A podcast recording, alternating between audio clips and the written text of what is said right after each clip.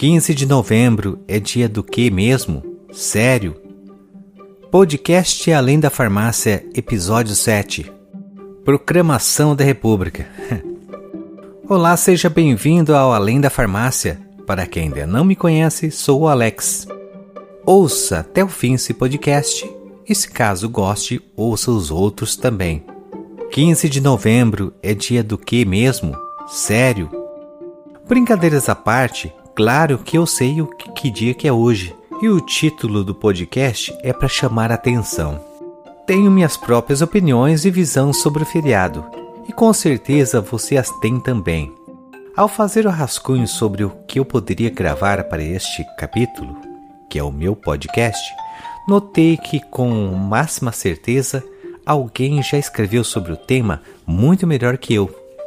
Assim sendo, baseado num ponto de vista reflexão sobre o 15 de novembro, de autoria do doutor em sociologia Valmor Bolan, segue a reflexão.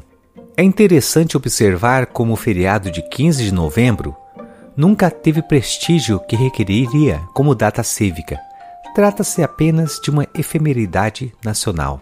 Da mesma forma como Aristides Lobo escrevera na época da proclamação da República, em 1889, o povo assistiu tudo aquilo bestializado, sem acreditar no que estava vendo. Ainda hoje, a população brasileira simplesmente ignora o que o feriado comemora. Muitos agradecem por uma pausa a mais no trabalho e procuram curtir o feriado descansando e passeando sem demonstrar interesse algum pelo que a data busca rememorar. Isso confirma todos os anos de que o golpe de 1889 foi mesmo impopular.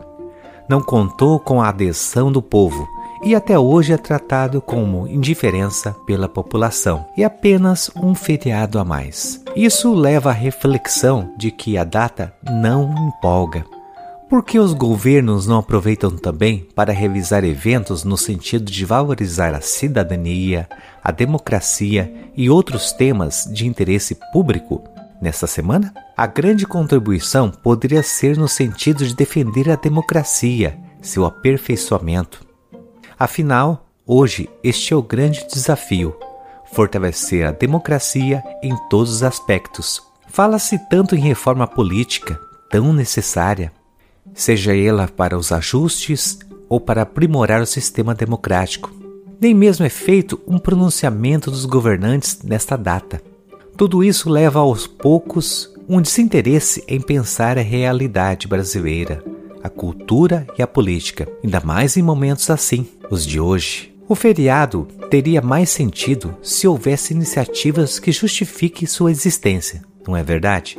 Veja, por exemplo, as datas de aniversário dos municípios brasileiros, que são sempre bem comemoradas, em nível local, é claro. Por que a proclamação da República a esse descaso todo? Fica a reflexão. Obrigado por ficar conosco até o fim e até o próximo episódio.